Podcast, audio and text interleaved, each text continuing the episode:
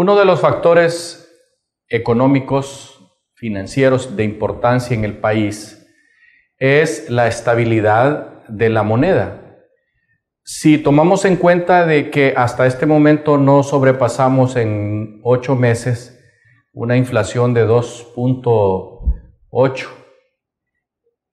estaremos teniendo acumulado a final del año, en 12 meses, más o menos entre 4.2 y 4.4% de inflación. Eso, en términos generales, muestra un deslizamiento de la moneda muy sutil, muy suave. Si tomamos en cuenta que en Centroamérica hay otros países que tienen una inflación más fuerte, a excepción hecha del Salvador, cuya moneda es el dólar, y eso impide pues que haya eh, cambio de, inflación o inflación en ese país porque eh, están dolarizados pues.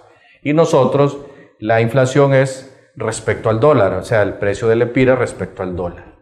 Claro, en Sudamérica hay países como por ejemplo Venezuela donde la inflación pasa el mil por ciento, o como Argentina donde la inflación sobrepasa el 50% anual.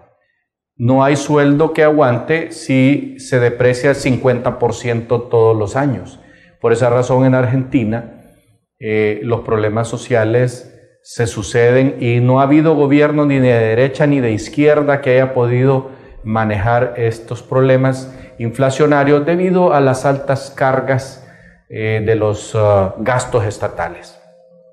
En, la cuestión de Honduras, eh, el Fondo Monetario eh, Internacional y el Banco Centroamericano de Integración Económica han determinado que este año la inflación en Honduras no pasará del 4.5%, lo cual pues es bueno para el país en términos generales.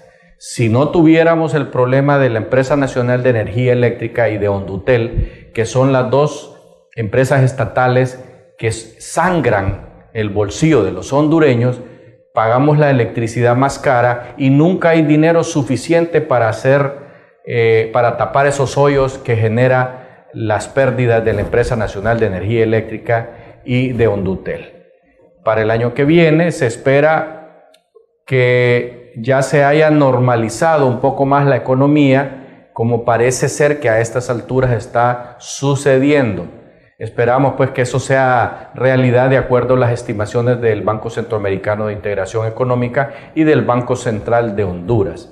Esto hay que tomarlo en cuenta por el crecimiento que tuvo eh, hasta este momento el envío de las remesas de los Estados Unidos de Norteamérica y de España, en una medida más pequeña, pero que siempre vienen eh, centenas de millones de dólares mensuales, lo que ha permitido que Honduras sobrepase en un 13% lo que ingresó el año pasado y que será por arriba de los 5 mil millones de dólares, poniéndose prácticamente eh, después de la maquila en un segundo lugar de ingresos al país, gracias a nuestros hermanos que viven en Estados Unidos y en España.